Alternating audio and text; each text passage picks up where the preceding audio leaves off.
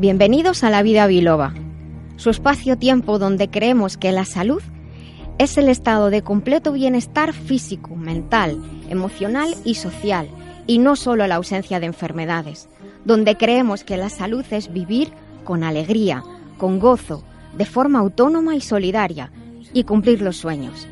Soy la doctora Nuria Lorite Ayán y comenzamos.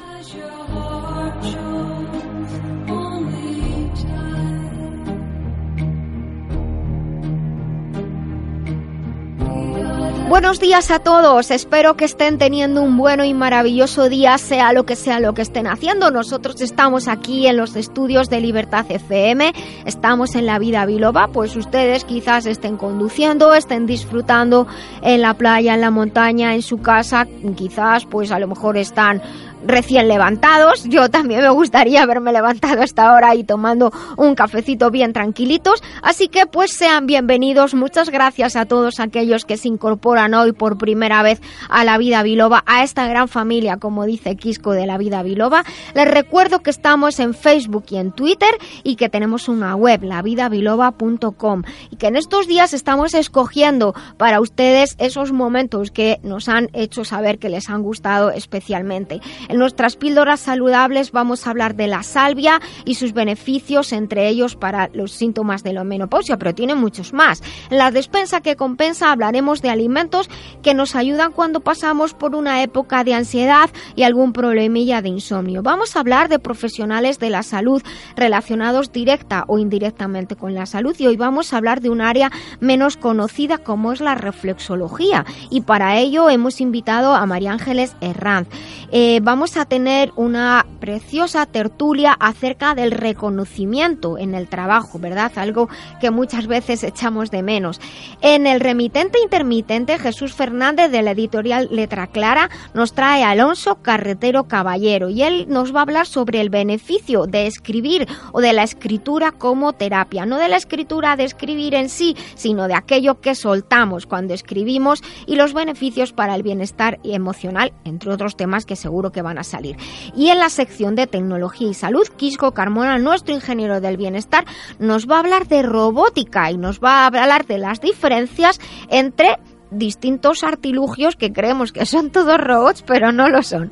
Como saben, tras el programa colgamos en las redes información extra sobre los temas que hemos tratado y que ustedes pueden ponerse en contacto eh, directamente con nosotros, sus consultas de salud o cualquier comentario acerca del programa. Gracias por compartir con sus amigos el podcast, por pasarles ahora corriendo que están escuchando La Vida Biloba en Libertad FM. Continuamos.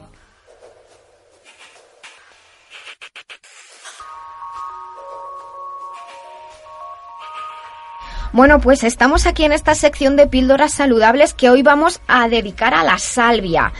Y te voy a contar unas cuantas cosas súper interesantes de la salvia, Yolanda. La salvia en realidad es la salvia officinalis. Cuando el nombre en latín de una planta lleva la palabra officinalis, significa que es la que se utiliza en la oficina de farmacia. Desde antiguamente, no son las de ahora, sino... En las boticas. En las boticas de toda la vida, para preparar las medicinas. Y de hecho la salvia desde hace muchos años ha gozado de muy buena reputación en diferentes usos. Desde para ayudar a, a estimular la memoria, hasta en los últimos tiempos se están haciendo muchos estudios para ayudar en los efectos relacionados con la menopausia que muchas mujeres perciben. También ayuda en la digestión es hipoglucemiante.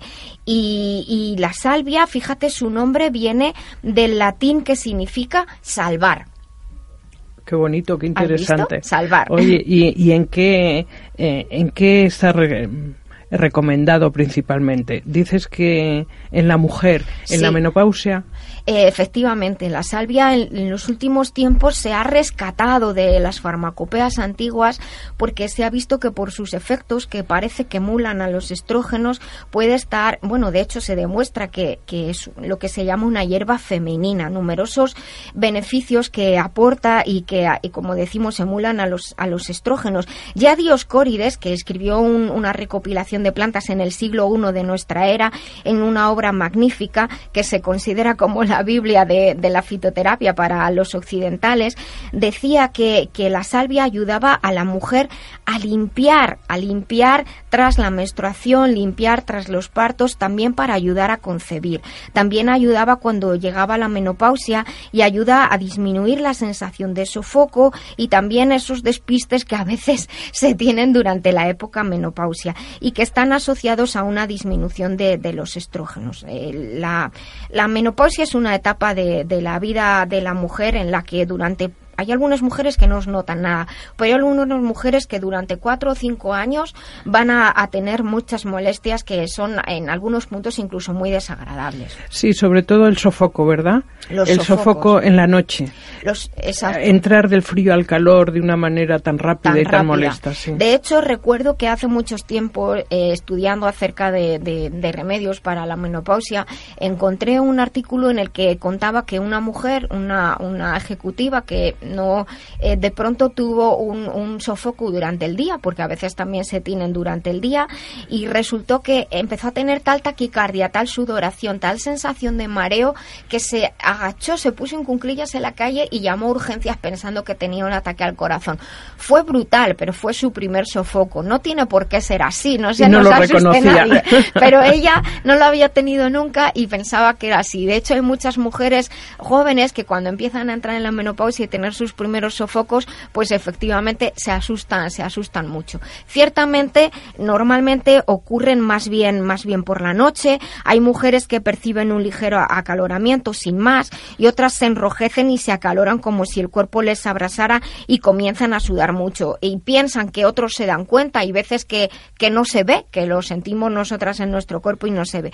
Pero fíjate que se calcula que un 88% de las mujeres en los años que dura el cambio hormonal asociado al cese de las menstruaciones sufre sofocos con una duración media de unos 5 años. Esto es, es, es mucho tiempo. La intensidad de los mismos pueden ser, como decimos, desde leves, moderados, e incluso muy intensos y la frecuencia de 1 o a 5 sofocos, algunas, en algunos países se llama acaloradas, ¿eh? acaloradas al día. Y el momento del día también puede manifestar, aunque principalmente suelen ser por la, por la tarde y por la noche, como tú dices, pero otros los manifiestan en, en cualquier eh, parte, de, parte del día. Y es bastante molesto los de por la noche porque te despiertan. Claro. Te despiertan. tienes calor, te destapas, te quedas fría. Se nos nota que lo hemos, que lo hemos pasado, ¿no? Hombre, ya de todas maneras, eh, aparte de aparte de la edad, efectivamente, pero eh, he tratado muchas personas en, en, en, este en estos tiempos y la salvia es una planta que, que me gusta me gusta mucho, me gusta de manera especial, porque fíjate que realmente el hecho de que la salvia se propusiera y se hicieran tantos estudios eh, para ayudar en la menopausia es principalmente porque la salvia real en realidad siempre ha sido antisudorífica. Se utiliza para las personas a las que le sudan las manos mucho. Entonces la salvia ayuda a que el cuerpo no, no sude excesivamente. Y de repente nos encontramos que eh, nos damos cuenta que existen los, los abanicos de repente. Efectivamente, y, nos compramos uno bonito. Sí, sí, sí, claro. Pero yo he, ido, recuerdo sitios donde he ido a lo mejor a trabajar y, y eran mujeres principalmente y me hacía mucha gracia porque lo que tú dices, había muchas botellas de agua y muchos abanicos. bueno, la verdad es que eh, los estudios han validado uno de los usos tradicionales de la salvia, como digo, como antisudorífico, actuando de modo positivo en más del 52% de, de, las mujeres.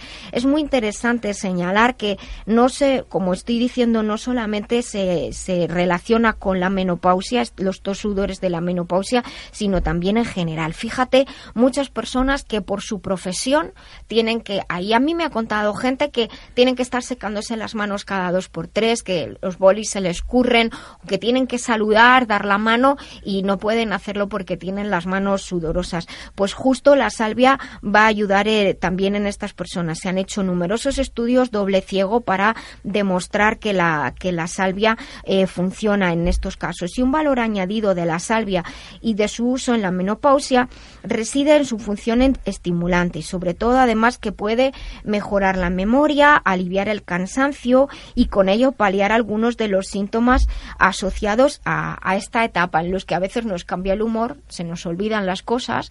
Eh, yo tengo una amiga y ya con esto terminamos, que yo tengo una amiga que cuando empezó con la menopausia, más que estar preocupada de la menopausia y pensar que era normal que se despistara, pensaba que tenía demencia. Decía, bueno, Nuria, dame algo porque estoy empezando a tener demencia. Y digo, hombre, no, por favor, muy pronto todavía. Lo que estás teniendo son despistes normales porque el cuerpo tiene que ajustarse el tiroides, tiene que ajustarse en los estrógenos. Oye, en, eh, Nuria, cuando la salvia eh, se usa con regularidad en países que se usa hmm. toda la fitoterapia como, como remedios naturales, naturales y diarios. Sí. Eh, podría, yo conocí hace unos años a una señora dando a luz con sesenta y tantos años en un pueblecito, sí, sí, porque se dedicaban en ese pueblo exclusivamente a las plantas medicinales. Y ella decía que lo, se había dedicado toda la vida a curar a las mujeres en su fertilidad. Y entonces, claro, entonces ella se lo había aplicado y cuando yo la conocí acababa de tener un bebé pues eso es un prodigio de la naturaleza, desde luego. no sé si sería cuestión de la salvia, pero desde luego un prodigio de la naturaleza sí, porque tampoco tenía es, 60 y tantos. Madre mía.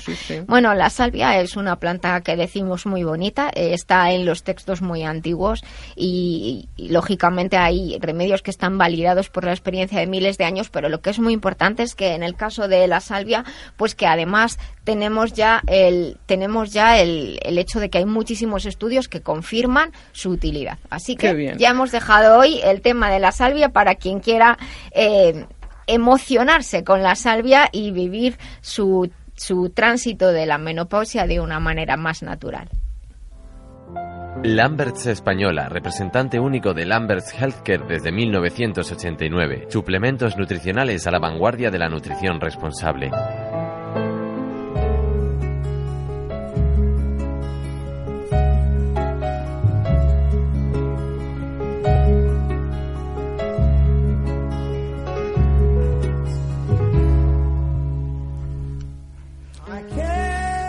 La verdad es que no, me canso de decirlo, pero me encanta esta canción.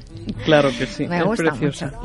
Y, de hecho, además, eh, me recuerdo efectivamente a, mí misma escuchándola de, de, jovencilla y hace, hace unos meses eh, mi hermano puso en, en WhatsApp, ¿os acordáis de este disco tan, tan maravilloso? Yo todavía tengo el disco disco, el disco de vinilo. De vinilo. Lo tengo todavía. Bueno, pues estamos en nuestra sección La despensa que compensa, que les tengo que contar que es una sección que tiene varios años de historia. Y es una sección que, que empecé a desarrollar en, en, la radio precisamente y entonces tiene como fin, de hecho, ayudarnos a utilizar esas cosas que tenemos en nuestra despensa en casa o quizá a incorporar a nuestra despensa algunas sustancias o alimentos normalmente que nos pueden, nos pueden ayudar. Que son ricos en magnesio, en triptófano, ¿Y en qué más? Y en zinc. Hoy vamos, como estamos hablando de la ansiedad, vamos a hablar de alimentos que estimulan, bueno, no que estimulan indirectamente la formación de serotonina, que es ese neurotransmisor que de hecho se sintetiza a través del, del triptófano, la 5-hidroxitriptamina, y que cuando tenemos poca serotonina, pues podemos notar problemas de ansiedad, de angustia, también problemas de sueño. en nuestro organismo todo está controlado por sustancias, los ciclos de día, los ciclos de noche, la actividad, el reposo, todo está controlado por lo que se llaman mensajeros bioquímicos y la serotonina es uno de estos mensajeros bioquímicos. Decimos neurotransmisor, que es la palabra técnica. me acuerdo del chiste. Paréntesis. te he contado ese chiste que estándose en el campo y le dice a uno al otro, Manuel, mira, una lingratija. Y dice el otro, ¿qué va eso es una lingratija? Eso es un lingarto. y dice, ¿Qué te digo yo que una lingratija? Que nombre que no, que es un lingarto. Te vamos a preguntar al alcalde, que es un hombre muy sabido y seguro que no va a sacar de dudas. Y llegan al alcalde del pueblo. ¿Sabes, señor alcalde? Íbamos por el campo y yo nos hemos visto un bicho por ahí y yo le he dicho que era una lingratija y este hombre dice que es un lingarto. Y yo creo que es una lingratija. Y dice el alcalde, Vamos a ver, los dos tienen razón, pero la palabra trénica, trénica, trénica es retil. Por eso siempre que digo la palabra técnica, lo siento, pero se me viene a la mente el chiste. La palabra trénica de neurotransmisor es es la palabra técnica es neurotransmisor, pero estamos hablando de mensajeros bioquímicos. Son sustancias que cuando llegan a un sitio, las células saben, ah, esto significa no sé qué, porque interaccionan con determinados receptores. ¿Qué es un receptor? Pues es como cuando mm, el de correos nos trae un certificado y pregunta en la puerta de nuestra casa, ¿está fulanito? Sí. Eh, dígame su nombre, firme aquí. Hemos recibido el mensaje. Pues los neurotransmisores o los mensajeros bioquímicos actúan así. Hay un receptor y cuando leemos el mensaje sabemos que tenemos que hacer algo. Esperemos que no sean cosas de Hacienda. Bueno. Vale. Oye, ¿y qué, alimentos son ricos en triptófano? Pues mira, eh, tenemos muchos alimentos que son ricos en triptófano y de hecho, fíjate que son alimentos que muchas veces de manera inconsciente incorporamos más en nuestra dieta para sentirnos mejor. ¿eh? Por ejemplo, los quesos, ¿eh? Lo único que con los quesos hay que tener cuidado con la tiramina. Los quesos cuanto más grasos eh, hacen mal, las personas que tienen la vesícula débil lo notan. Sí, yo conozco mucha gente que adicta a la leche. Claro, pero pero eso eh, también tiene ahí un componente emocional importante, porque la leche es un alimento de la infancia. Y entonces, pues lo tenemos asociado con los recuerdos de la infancia. De hecho, muchas personas mayores meriendan, de personas mayores ahora, meriendan lo que comían de niños, pan migado, o sea, pan migado en leche. Bueno, la tiramina está en los quesos, para los que tengan jaquecas o migrañas tienen que tener cuidado con ello, pero pues los quesos, como están elaborados con, con leche, lo que funciona también, aparte del triptófano, es que tienen calcio. Y el calcio nos ayuda a estar más tranquilos muscularmente, a dormir mejor. También eh, el, yogur, también hay que tener cuidado y con la acidez del estómago. Los pescados, en general, también tienen más triptófano. Los huevos, que son un alimento completo. El tofu. El tofu es un derivado de soja. El tofu es lo que se llama queso de soja. Es, proteína pura, ¿eh? el tofu. ¿Y las semillas de calabaza? Las semillas de calabaza. Hay muchas semillas que tienen triptófano. Y el, en el programa pasado hablamos de las semillas de calabaza por sus propiedades antiparasitarias para las lombrices. Y, en algunos casos también para la próstata, ¿no? Para la próstata. El aceite de calabaza es una maravilla para los parásitos, para la próstata y por su eh, cantidad en triptófano nos ayuda para estar más tranquilitos. El plátano y la piña también son buenísimos. El plátano y la piña. Y yo fíjate que suelo recomendar como cena para las personas que no duermen bien y que además tienen problemas digestivos o de estreñimiento, cenar piña con papaya. Y de la piña hay que comerse el centro. Eso siempre sabes que lo digo yo. Sí, sí, sí. El centro de la piña. Porque es donde está es donde están las enzimas, digestivas, en la piña. Los plátanos también por la noche ayudan a dormir y fíjese que estarán ustedes pensando, uy, pues de manera inconsciente eso es lo que hago antes de irme a dormir me sienta bien tomar un poquito de, plátano o un, un trocito de, queso fresco, que de hecho se recomienda mucho para las personas eh, mayores, la soja, los derivados de soja, la leche de soja, el tofu, los yogures que ahora preparan con soja, son ricos en triptófano y nos ayudan a tener mejores niveles de serotonina. Pero también es importante el magnesio y el, y el zinc. El zinc que tiene principalmente el chocolate como el, chocolate es uno de los alimentos que más zinc tiene, pero también tenemos pues luego las carnes, los, los alimentos de origen animal, las carnes, moluscos, los frutos secos en general tienen también bastante zinc y las setas, los hongos también. Oh. El zinc es importantísimo. Fíjate que, que participa en, en, en, cientos de, de, reacciones bioquímicas y ayuda a regular el sistema nervioso, el sistema inmunológico y el sistema endocrino. Caray. O sea que no puede faltar zinc. ¿Qué es lo que más incide en el dolor de, de músculos? Pues eh, un desequilibrio en el calcio y en, y en el magnesio un desequilibrio en el calcio y en el magnesio, porque tanto el calcio como el magnesio ayudan a que haya una contracción adecuada y una relajación muscular, una relajación muscular adecuada. Y luego tenemos las legumbres y los cereales integrales que son muy muy ricos en magnesio y yo creo que con esto ya por hoy hemos dado bastantes consejitos en nuestra despensa que compensa.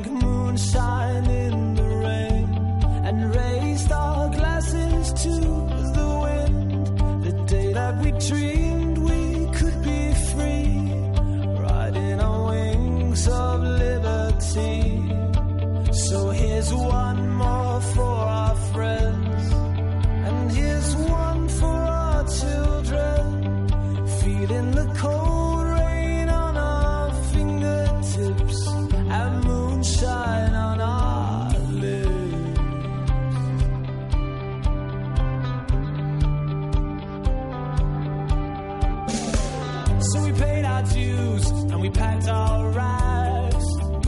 Made it through Ellis Island's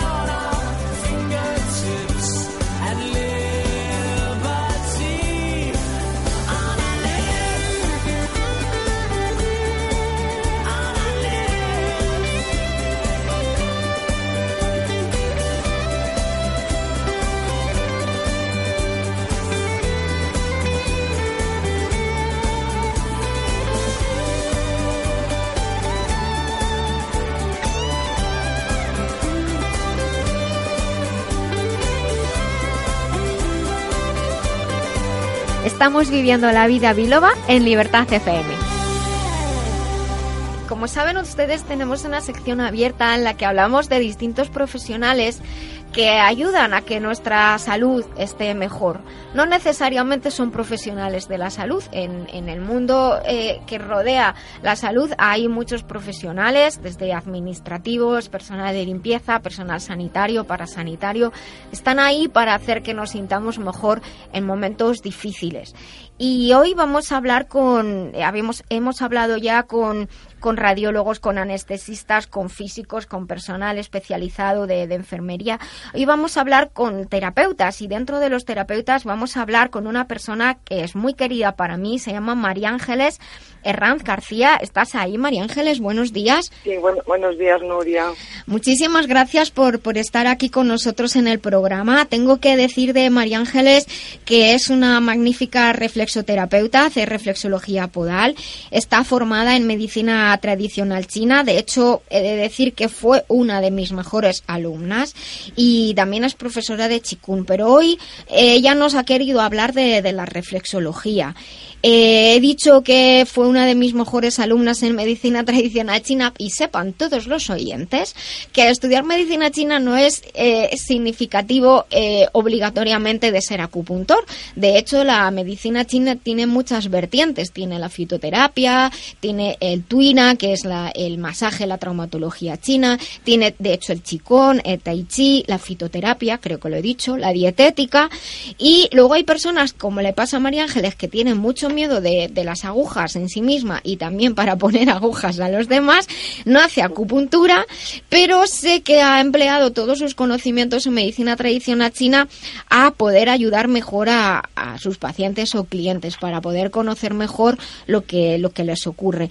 Y por eso sé también, todo esto me lo ha archivado ella, que eh, su trabajo de reflexología podal pues se ha incrementado por los conocimientos adquiridos en medicina tradicional china. Y, y, queríamos hablar contigo, María Ángeles, en el día de hoy y precisamente de la reflexología podal porque es una de las técnicas que más se conocen, de hecho, de, dentro de lo que se llama medicinas eh, complementarias o no convencionales. Pero realmente para todos aquellos de nuestros oyentes, tú imagínate que yo te llamo y quiero, sé que eres una reflexoterapeuta magnífica porque me lo han dicho mis amigos y yo te pregunto, ¿y doña María Ángeles? Con eso de doña queda la bomba. ¿En qué consiste esto de la reflexología podal? ¿En qué consiste? Bueno, en consiste, bueno en la actualidad la verdad que prestamos muy poca importancia a los pies y ¿Sí? es el gran olvidado de nuestro cuerpo y sin embargo es la parte del cuerpo donde se va a parar multitud de terminaciones nerviosas. Uh -huh. Y bueno, el pie en su conjunto representa en forma esquemática pues la totalidad del cuerpo y sus órganos uh -huh. y mediante el masaje se puede influir a modo de reflejo sobre los órganos y vísceras correspondientes. Uh -huh. eh, bueno, es una terapia, la reflexología eh, no, no, sustituye al médico, Por sino supuesto. que lo, lo uh -huh. acompaña. Uh -huh. Y bueno, está estimulada, está basada en la estimulación de unos puntos sobre los pies, que los de, denominamos zonas de reflejo. Y bueno, pues en las que se aplica una presión y en esas áreas para producir unos efectos específicos o estímulos en, en otra parte del cuerpo y así equilibrarlo en su totalidad. Eh, tratándola con, pues como un todo, así Exacto, es, o sea, eso. la parte física, mental y espiritual. Como un reseteo del cuerpo. Eso me ha gustado mucho, lo que acabas de decir, ah, eso de que es un reseteo, porque efectivamente los pies, como otras partes del cuerpo, son una de esas partes que dicen que la parte refleja el todo y efectivamente es porque recibe terminaciones nerviosas como esto estás diciendo. Y quiero hacer hincapié en lo que tú has dicho de que los pies son los grandes olvidados, porque con eso de que están ahí abajo, pues la gente se olvida de que, de que además los pies soportan todo el peso de nuestro cuerpo, nos ayudan a caminar eh, con facilidad y, y tienen eh, muchos más efectos. De hecho, están conectados incluso con los ojos. ¿Mm? Está aquí Yolanda que te quiere decir algo. Hola María Ángeles, buenos días. Hola, buenos Preciosa. días, Yolanda. Eh, sí, y sobre todo son los maltratados por los zapatos estrechitos que hemos llevado Y de, durante y de- años y de taconazo. y de taconazo. Y dime una cosa, eh, me ha gustado también mucho esto que dices que acompaña al tratamiento convencional. ¿Cualquier persona puede recibir una sesión de reflexología podal? Eh, pues sí, cualquier persona la puede recibir, eso sí, hay que tener especial cuidado en siempre hay que consultar con el cliente o paciente eh, si hay alguna disfunción a nivel fisiológico eh, por ejemplo una persona que tenga bueno eh, un proceso agudo con, de fiebre mm, o bueno incluso una osteoporosis en el mismo pie o una, una enfermedad isquémica del corazón una angina de pecho un infarto o que lleva algún, algún marcapasos Mm, entonces, en esos casos, embarazos con riesgo de aborto o infecciones agudas en general, eh, ahí no, no se debe aplicar la reflexología hasta que no se regule estos síntomas. Pero vamos, en general lo puede recibir cualquier persona. Aparte que la reflexología abarca otros aspectos. Eh, se puede trabajar, en esos casos se puede trabajar a nivel emocional. ¿Y cómo se trabaja? Bueno, yo lo trabajo sobre todo en lo que es la parte de mm, la columna, la columna vertebral que está en un lateral del pie. Eh, mm, es como si hiciésemos un trabajo a nivel más energético. Entonces se hace un masaje neurosedante y ya mm, estás trabajando de forma indirecta todo el cuerpo. O sea, pero no incides en, en puntos que, que lleguen a nivel fisiológico directo. Sí. Y la verdad que, sobre todo a, nivel eh, del sistema nervioso, circulatorio, pues hay muchos Mucho beneficio. ¿Te quieren preguntar algo? Eh, sí, María Ángeles. Eh, ¿en, qué, ¿En qué enfermedades o qué tipo de personas has tenido tú mm, mejores resultados? Pues sobre todo personas que vienen con un nivel de estrés elevado. Personas que, que tienen problemas de insomnio. Eh, bueno, mm, aparte de que se activa la circulación, la circulación sanguínea, eh, para contracturas, fastitis plantares, la verdad que resultados fantásticos. E incluso eh, he tratado a algunas mujeres que han recibido tratamiento de quimioterapia a la par el masaje de reflexología pues mm, es como si dijésemos que acelera el proceso de curación y, y bueno pues que ayuda a calmar disminuye el ayuda a calmar y, y, es el propio eh, la, la propia paciente al sentirse mm, con un nivel de autoestima, un nivel de estrés más, o sea, que baja la, la, incidencia del estrés, entonces el cuerpo mm, tiene más como posibilidad de, dedicarse a lo que tiene que dedicarse, que es a poder recibir bien la quimioterapia. Claro, y favorece también lo, que son los mecanismos de depuración, de depuración y eliminación de toxinas. Eso es muy importante. Entonces, al equilibrar los distintos sistemas, pues bueno, pues la curación puede ser más rápida. Oye, incluso en aquellos casos donde hay edemas por eh, por afectación quirúrgica de los ganglios, que ya sabes que se ponen las piernas muy gorditas y los brazos muy gorditos, en esos casos, sobre todo de las piernas, mm, ¿qué resultado da la, la pues reflexología? Pues sí da resultado, sí da resultado, mm, sobre todo también como trabajes. Vamos, yo en mi caso... Sí, sí a lo eh, mejor en ese caso hay que combinar con, con, con masaje, con drenaje linfático. Sí, sí, sí, siempre acompañando de otras otras terapias y otras técnicas. Eso ya eh, sobre la marcha se va viendo, no solamente, o sea, que pueden actuar otros profesionales y, y bueno, se puede trabajar también a nivel como, vamos, yo trabajo mucho a nivel como más energético también. La parte emocional sobre todo. La parte emocional. es, aparte también, bueno, pues la empatía entre cliente, paciente y el terapeuta es, mm, como si se formase un todo. Entonces, pues eh, es como Hombre, eso pues, es eh, llámese, llámese, milagro, vamos, que surge como...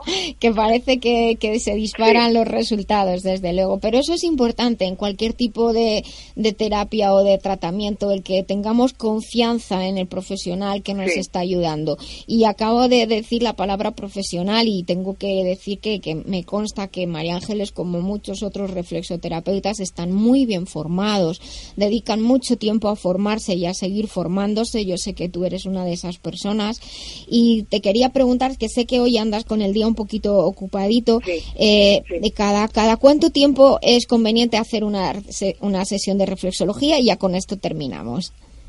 Bueno, pues en un principio depende de las patologías o mm, en lo que el cliente te, bueno, a lo que viene a tu consulta.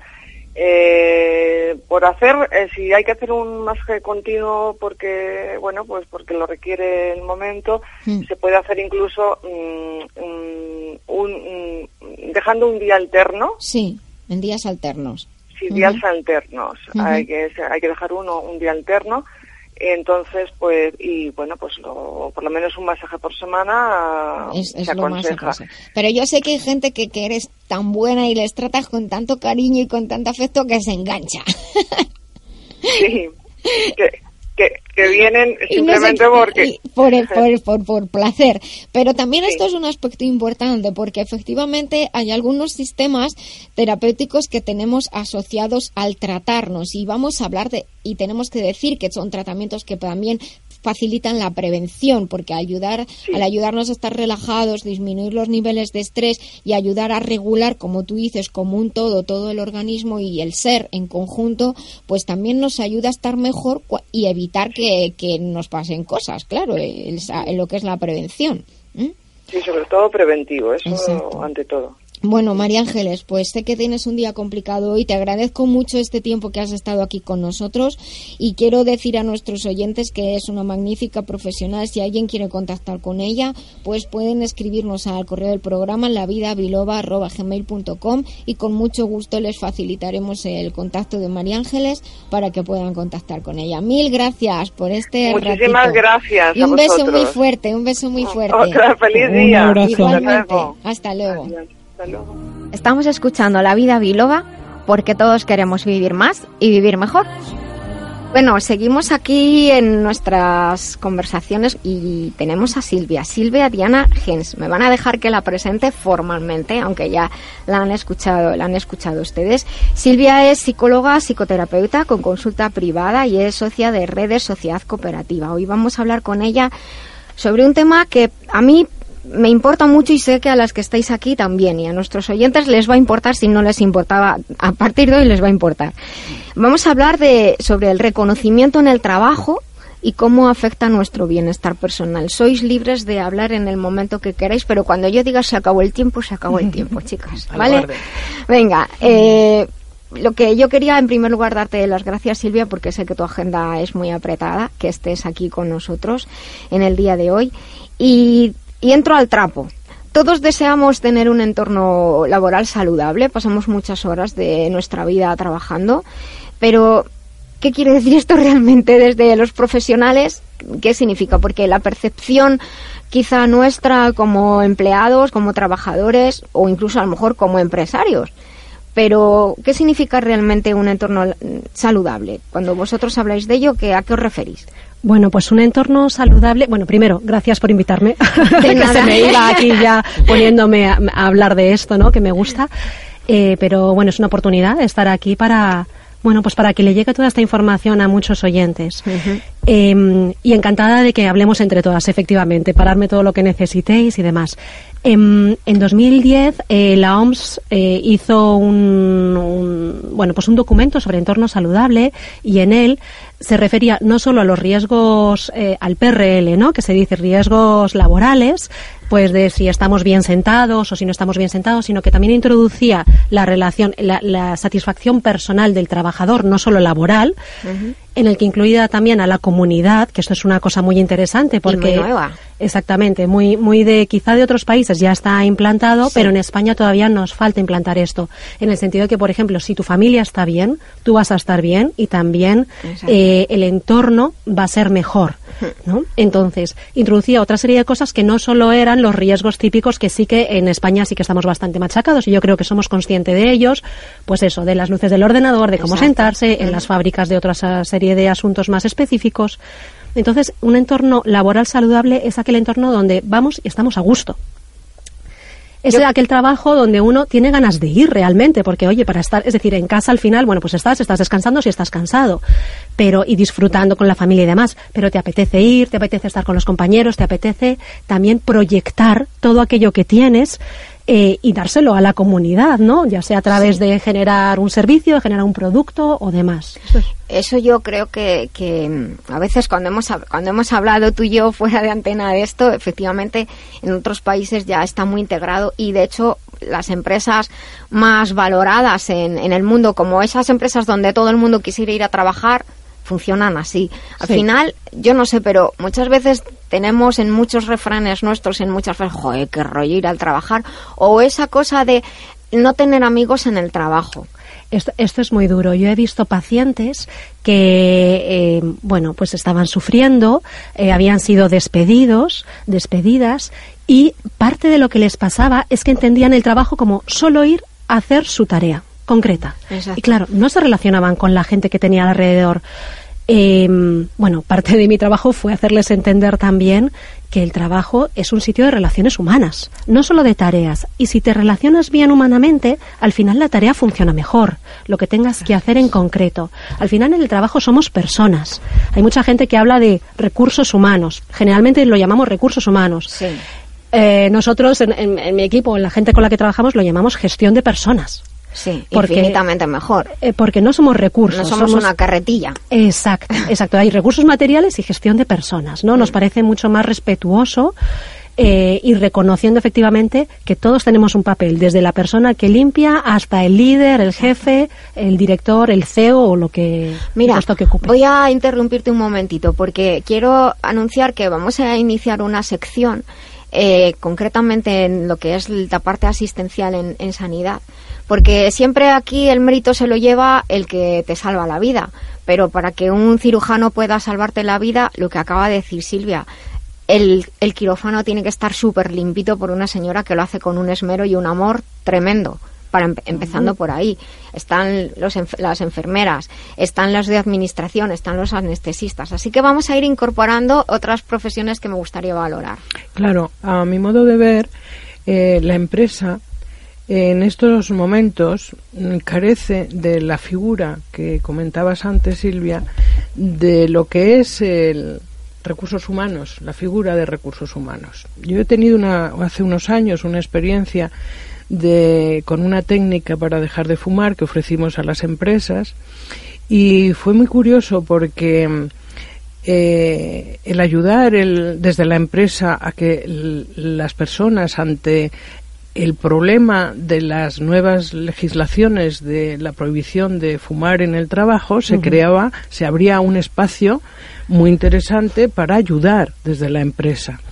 Mi experiencia fue de lo más frustrante porque los colaboradores, que se suponía que eran los recursos humanos, que eran los que más debieran de, no apoyaron en nada, solamente las empresas grandes que donde tienen el equipo médico, eh, los médicos sí apoyaron, pero lo de los recursos humanos eh, fue algo muy eh, muy frustrante porque yo decía, pero eh, es una forma de ayudar al bienestar de la persona, al, al, bienestar del resto de los trabajadores, que hay unos problemas físicos mm, y emocionales muy grandes por el condicionamiento del tabaco, que es veneno puro. Y Entonces, luego hay bajas laborales asociadas indirectamente y directamente. Y directamente, Y no solo eso, sino el tiempo que la persona necesita salir, bajar el ascensor de las Torres Para salirse a fumar fuera y subir. Todo eso es tiempo que pierde de su trabajo. Problema añadido entre unos y otros. Mm, efectivamente. se crea un conflicto. De este trabaja menos. Si trabaja menos, trabaja más. Es, verdad. Efectivamente.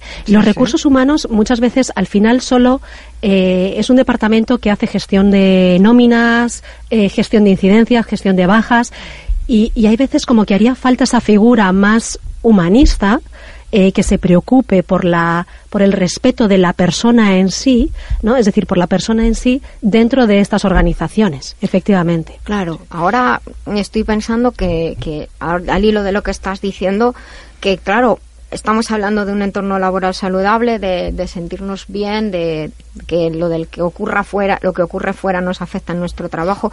En el trabajo tenemos nuestros compañeros, raramente uno trabaja solo, pero aunque trabajes solo cada cierto tiempo sales de tu despacho están tus compañeros, los tú, los que tienes por encima y los que tienes a lo mejor por debajo, eh, el entorno, como tú dices, el entorno de, de la empresa en donde trabajas o la empresa de cualquier tamaño y luego la sociedad al mismo tiempo y nosotros mismos.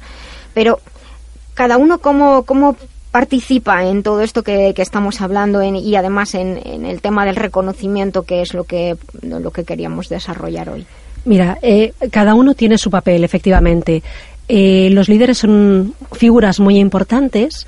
Eh, que tienen que ver y son elegidos por la empresa. Entonces, la cultura de la empresa y los líderes van muy unidos y van haciéndolo. Y después los trabajadores suman o, restan, digamos. Todos, digamos, suman o restan. Entonces, em, hay líderes formales, que son los que están arriba de, jefes, ¿verdad? Y pues o cobran o no más, da igual, pero tienen mayor responsabilidad. Y después hay líderes informales, que son los de los pasillos, ¿no? Este de que te tomas el café y está ahí, que puedes sumar o restar. Entonces, al final en una empresa es fundamental. Me encanta esto de los líderes de los pasillos. Sí, muy es, que, es, verdad, es decir, en, cada grupo hay líderes, ¿verdad? Informales. y, además hay que tener, hay que reconocerles. por grupos de WhatsApp.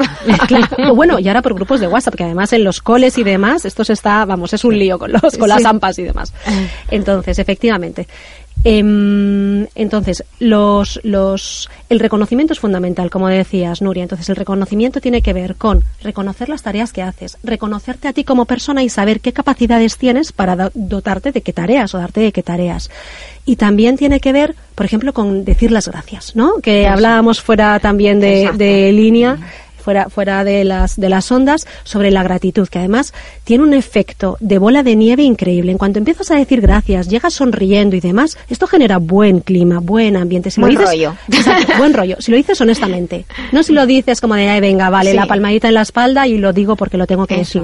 Sino que si sientes la gratitud realmente, pues de que el jefe te está guiando bien, te está orientando bien, de que te está reconociendo, o de que tu compañero, o de que la señora la limpieza, como decías antes, ¿verdad? Joder, ha hecho bien su trabajo, llegamos por la tarde o por la mañana y está hecho y estaba a primera hora ahí haciendo este asunto, ¿no? las gracias son importantes y el perdón, que es un tema del que luego hablará, ¿verdad?, otra compañera, eh, también es muy importante porque podemos primero eh, reconocer al otro y el daño que le hemos hecho de alguna forma y también nos reconocemos a nosotros mismos, la capacidad que tenemos de generar ciertas acciones en los demás. Claro hace falta mucha humildad para esto. Eso te iba, ahí justo te iba a decir, porque eh, antes estabais diciendo que que estaba comentando Yolanda su experiencia y decir, bueno, ¿por dónde empieza todo esto? ¿Por dónde empezamos a, introducir en, nuestra cultura eh, estos nuevos valores, esta nueva, nueva forma de, pensar en, las empresas? Eh, tenemos lo que tú comentabas, los líderes, y me estás hablando de que, de que mi jefe, por así decirlo, me voy a poner yo como ejemplo, viene y me dice, oye Nuria, disculpa que he metido la pata en tal cosa o te mandé a hacer tal y luego no ha servido para nada. Y yo eso me lo puedo tomar diciendo, pues este menudo bobo, tal, tal, tal, o eh, me lo puedo tomar como de corazón. Mm. Al fin y al cabo, la persona que pide perdón está expuesta, está vulnerable. ¿Cómo se vive esto en, la empresa? Porque entre los amigos, pues a lo mejor no te hablas y ya está, pero a trabajar tienes que ir.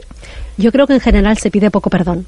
Yo creo que somos una cultura que no solemos pedir mucho perdón nosotros, ni fuera ni dentro de los muchas cosas por hechas. Efectivamente. ¿eh? Entonces, eh, efectivamente supone, es, es, un paso doloroso pedir perdón, estás reconociendo algo que has hecho mal. Mm.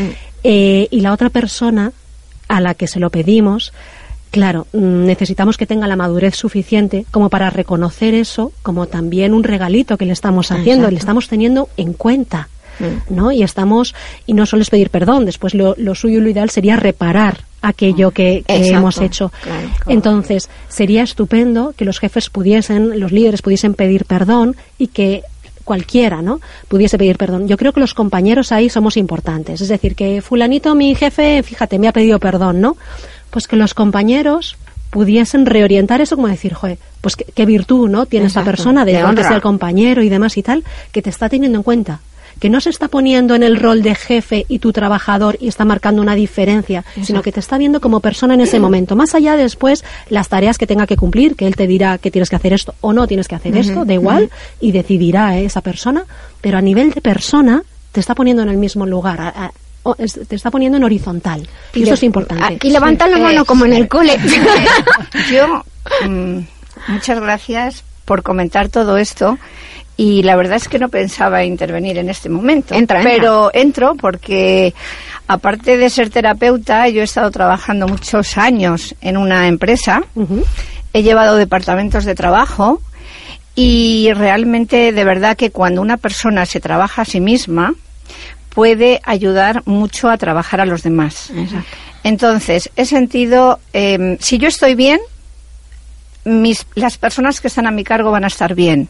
Si, yo me, si yo me reconozco, voy a reconocer a los demás. Si hay algún conflicto, voy a unirlos a los, a los dos para que realmente vean ese conflicto y el por qué lo han hecho.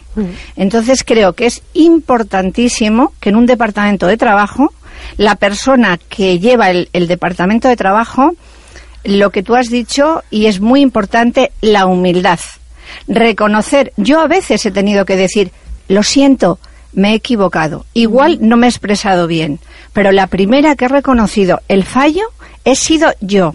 Y después, si yo he tenido que pedir perdón, lo he hecho. El agradecimiento a todas horas. Y os puedo decir, si alguien me está, me está escuchando, que seguramente que me estén escuchando, eh, había muchísima armonía. Os puedo decir que hasta las 12 de la mañana parábamos y trabajábamos un poquito por la paz. Eso. Bueno, luego vamos a hablar de eso eh, un poco más adelante, que sabemos que tienes una meditación un día. Bueno, eh, es una forma muy bonita y, y, es un reto. Nieves, porque efectivamente en todos los ámbitos de, de la vida tu trabajo nos da siempre o nos ha marcado siempre el, la pauta para las relaciones humanas. Desde que te conozco siempre has abogado en la empresa y en las relaciones de, en cualquier ámbito de la vida. Están lloviendo flores. no, cuesta ningún trabajo. La verdad es que sí. Nos conocemos hace muchos años y hemos colaborado muchas veces juntos y ese sido, siempre ha sido su don. Eh, pero yo me preguntaba cuando estaba oyendo hablar a, a Silvia me estaba preguntando si uno de los conflictos más serios que hay en la, en la jerarquía de la empresa, eh, por lo menos uno, es la diferencia salarial entre hombre y mujer. A mí es algo que me duele un poquito. Ahí, eso yo creo que la traemos otro día, porque ah, acabas de tocar un tema espinoso, ¿te parece? y además tenemos... A mí me duele, me que me acabas de dejar el estómago encogido. Ponnos la canción, esa porfi tan bonita que ha, que ha pedido Silvia.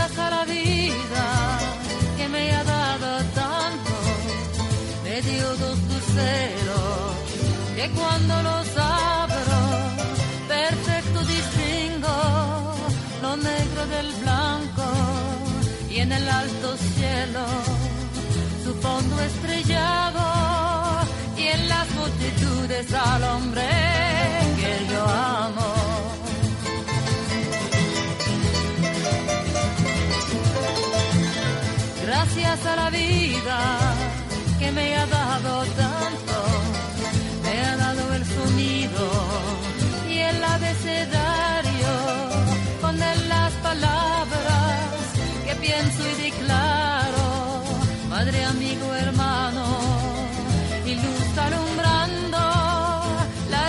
del alma del que estoy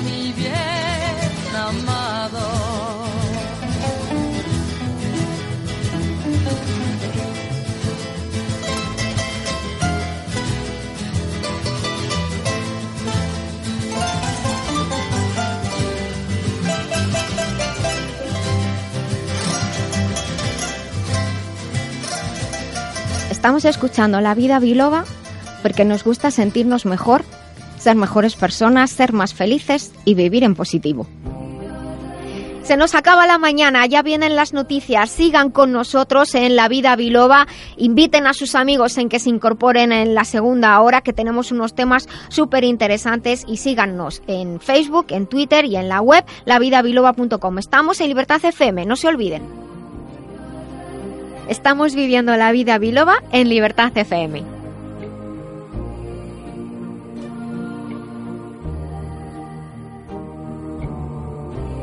Bueno, pues ya hemos escuchado las noticias y estamos aquí de nuevo en La Vida Biloba en Libertad FM. En esta primera hora hemos tratado un montón de temas súper interesantes que si quieren volver a escuchar pueden escuchar en lavidabiloba.com o si son más de aplicación en la aplicación iBox donde buscarán La Vida Biloba y ahí estamos nosotros. En esta segunda hora vamos a tener una entrevista muy especial con Jesús Fernández de la editorial Letra Clara. Lo vamos a pasar muy bien con Alonso Carretero Caballero y nuestros invitados y tratar Hablaremos, como decía al principio, de tecnología y salud con Quisco Carmona sobre robótica. Si son muy frikis de la tecnología, este es su programa.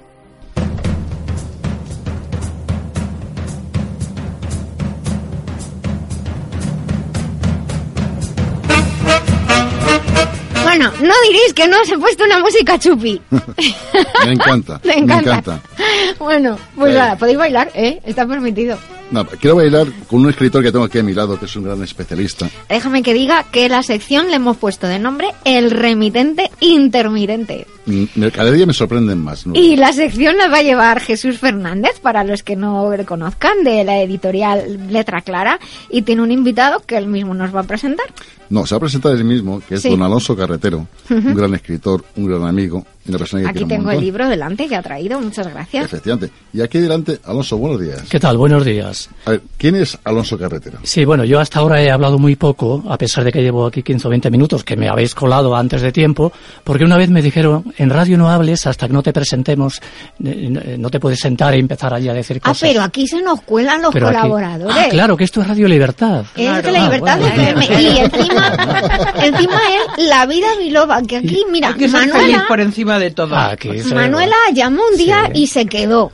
Sí, sí, o sea, que aquí tú fíjate. Esto es maravilloso. Y, Antonio Jesús, que ha estado esta mañana, llamó un día y se quedó. O sea, que aquí la gente va y se queda. Bueno, pues, eh, en fin, yo estoy aquí porque hoy parece que vamos a hablar de psicoescritura o la escritura como terapia. Pero no porque yo sea un especialista, que yo no he hecho jamás ningún cursillo de eh, psicoescritura ni, ni, ni lo he dado pero eh, ya iremos desgranando por qué estoy aquí y en base a qué libro estoy aquí. Me has preguntado que quién soy. ¿Que quién es Alonso Carretera? Pues, pues yo, yo creo que yo no soy nadie, pero bueno. Pues es el momento de que te lo preguntes, Jolín.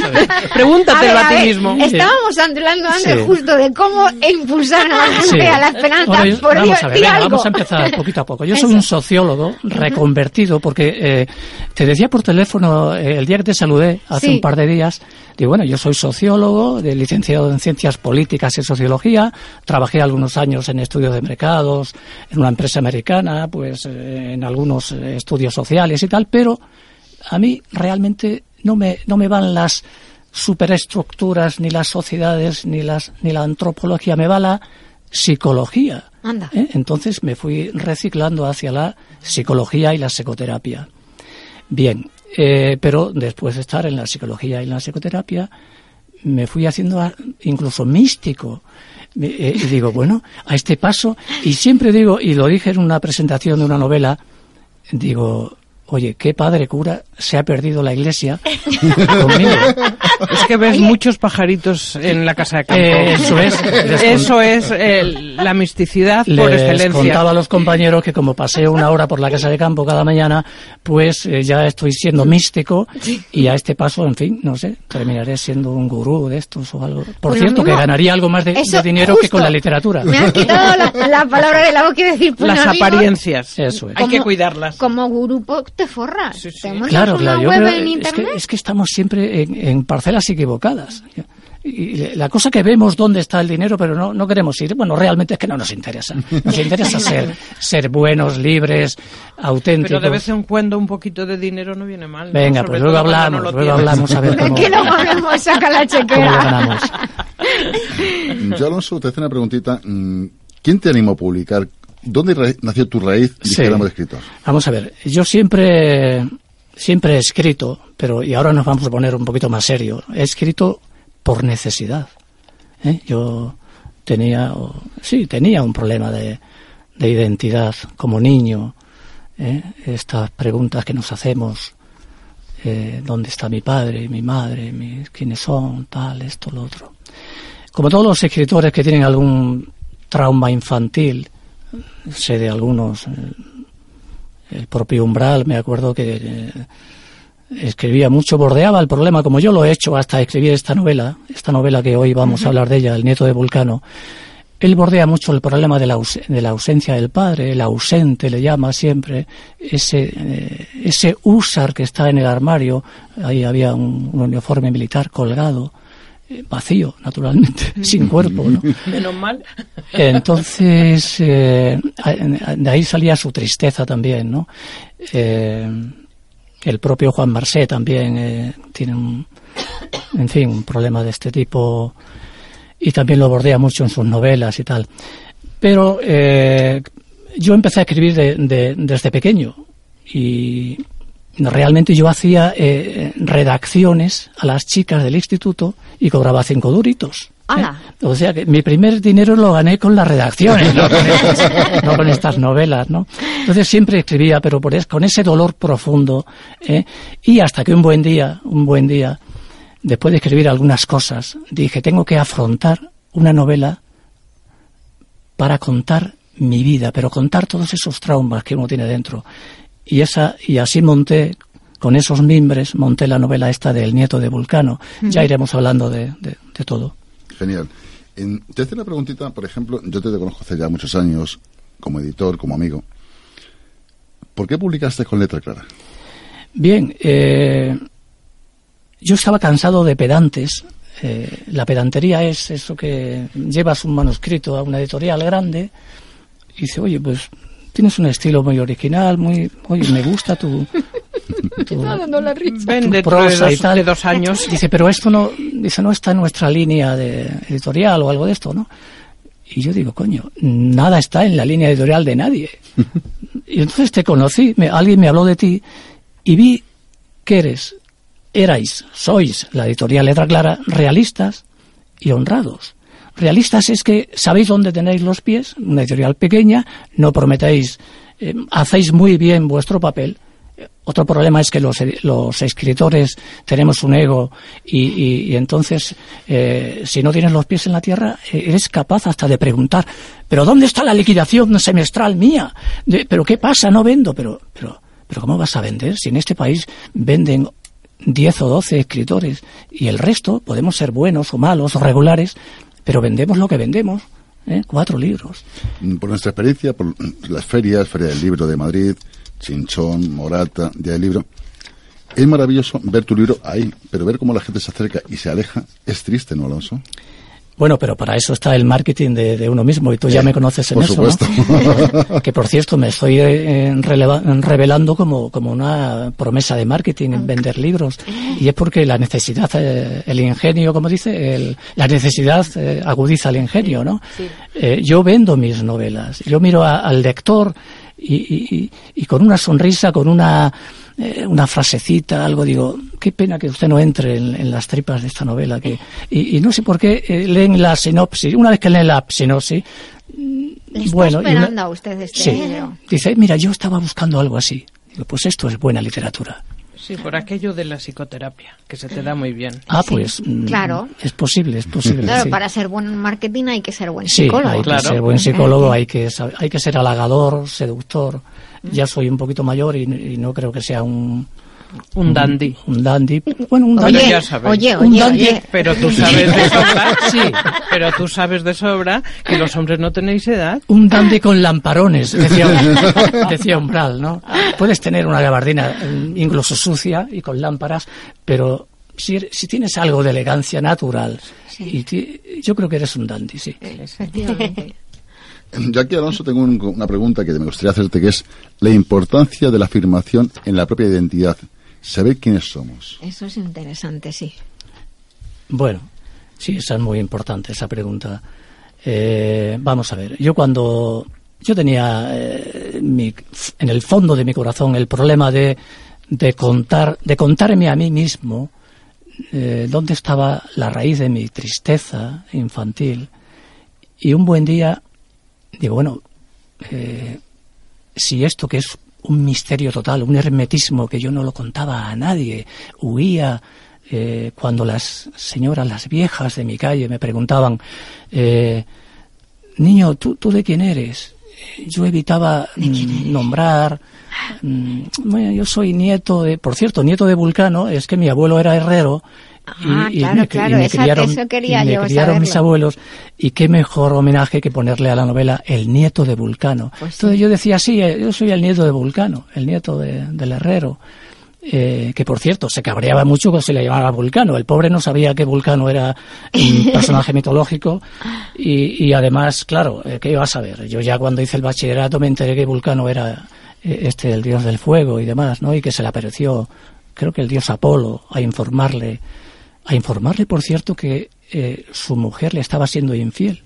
Por eso, esa cara que tiene Vulcano. De cabreo. De, de, ¿Qué me vienes a decir, hombre? De sorpresa.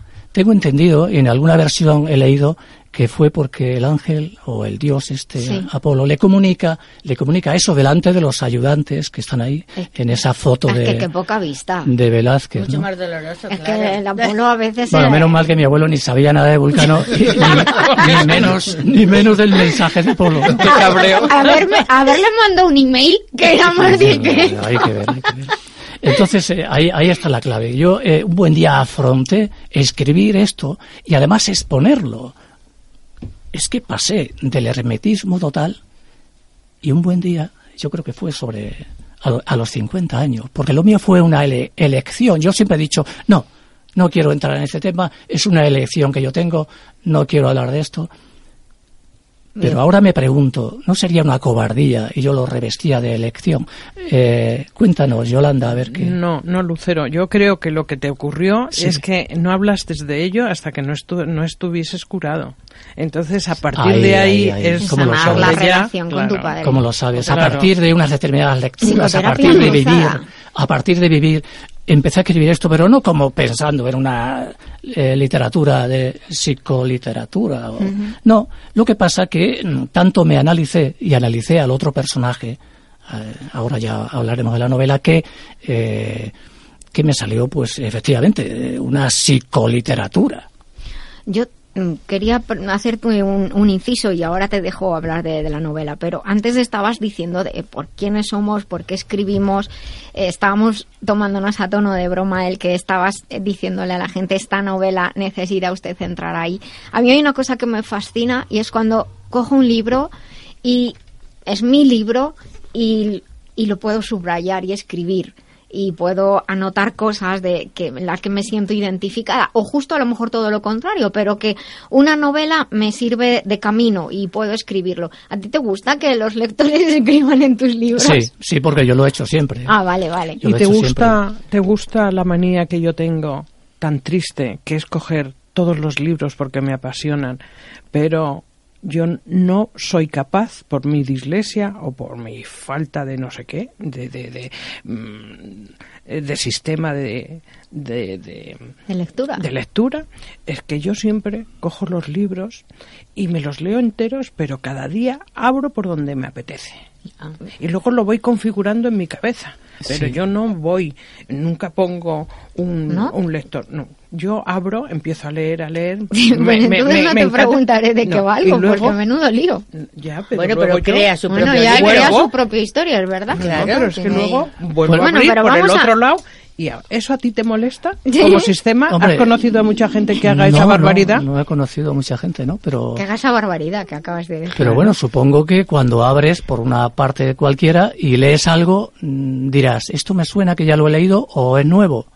¿Lo reconoces como nuevo o como ya leído? Sí, sí, lo, lo, reconozco perfectamente, pero es que casi nunca coincide cuando yo abro y abro por otro lado que no tiene nada que ver con lo que ya he leído. Para mí se me, se me produce una especie de magia, mm. porque cuando yo digo, pero... Mm, léete este libro que es maravilloso.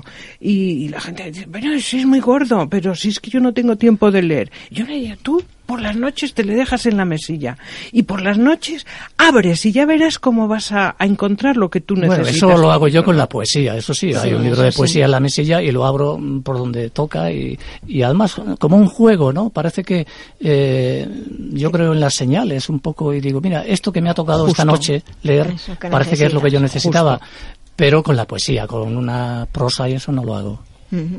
Yo te quiero hacer una pregunta que es la escritura como terapia. La escritura como Pero, terapia. ¿y la lectura? Ah, bien, claro. Eh, de hecho, antes de ser escritor, uno es lector, uno lee mucho y, precisamente cuando uno lee, realmente está buscándose a sí mismo y cuando encuentra algo que lo representa, lo fijas en tu mente y en tu corazón, en tu sensibilidad y, te, y te vas buscando, te vas satisfaciendo, ¿no? Vas buscando tu identidad en lo que vas leyendo, vas porque uno se está buscando siempre. Eh, quién soy, a dónde voy, qué es el tiempo, la muerte, todas estas cosas serias que trato en esa novela, ¿no? Y entonces la lectura es básica como terapia, claro. Primero porque descubres que algo que tú piensas que tienes un problema terrible, un problema o un trauma, y que eres el único, mm, cuando lees dices, pero bueno, pero si, si, yo soy el borreguito de Norit, comparado con este, con este que me cuenta esto, ¿no? O sea que eh, es bueno, la lectura es maravillosa. bueno, he, he, de decir que yo tengo, eh, todos los críticos me dicen, tú tienes una, una cosa maravillosa, tú puedes ser un místico, puedes hacer un realismo mágico, pero a continuación tienes un golpe de humor que engrasa tus novelas y te salva. Bueno, de hecho yo gané el premio de novela corta de humor José Luis Col. Eh, entonces, no he visto un, un, tío más, más serio y triste que yo y, a veces con esta chispa que me pierde, porque claro, estamos hablando de cosas importantes, serias, y de pronto suelto una de estas. Oye, hoy es tu cumple, felicidades, ¿eh? Oye, es, ya es el colmo, es la primera vez que a mí me, me, me vamos, cumple en la radio, pero bueno, es cierto. ¿Has visto? Si es que somos mágicos nosotros. Nos han faltado las velitas. Pero, bueno. Bueno, pues tienes en común con nuestra directora que ya la pasa lo mismo. Tiene un sentido, es muy seria en todo su, pero de repente en la sala la vena y nos hace reír a todos. Se ríe de su sombra. Bueno, la acabo de conocer, a Nuria, pero yo creo que sí. Sí, sí. yo tengo más preguntillas, Alonso, así me gustaría que me respondiese, ¿no? Que es, ¿El lector hace suyo el viaje espacio-temporal? Totalmente, sí, sí, sí. Eh, y de hecho, claro, la literatura, la magia que tiene es que puedes saltar, puedes volar, puedes mm, visitar territorios imaginarios y puedes ir a épocas. Eh, es decir, uno, uno se reviste de, sus personajes, de muchos personajes distintos, y viaja al espacio y al tiempo. Eh, las coordenadas espacio-tiempo en literatura no existen. La, la magia es romperlas, ¿no?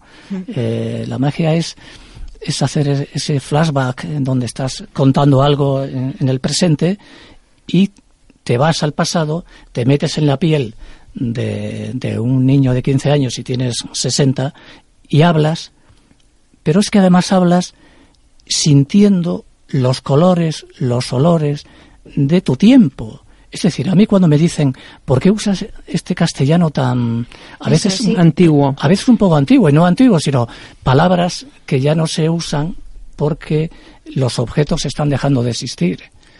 Es decir, nadie dice anafre o faltriquera o, o caraba o chascarrillo, bueno, sí. Chascarrillo todavía. Pero vamos, muchísimas palabras eh, que yo, eh, al meterme, al viajar en ese espacio eh, temporal, eh, recupero eh, pues el, olor del brezo, de la jara, de, las, de las caballerías, el, el, sonido de una herradura en una caballería, una herradura que está suelta, chacolotea, ¿no? Decía mi abuela, la pobre, mire, ya viene el tío Juanillo porque se oye a su caballo chacolotear. Chacolotear, decía ella, es que la herradura estaba suelta y sonaba de una forma distinta en las piedras. O iba pues pisando los puches. Los puches, creo. ¿ves? Entonces, eh, eh, es algo... Iba a decir que viejos soy.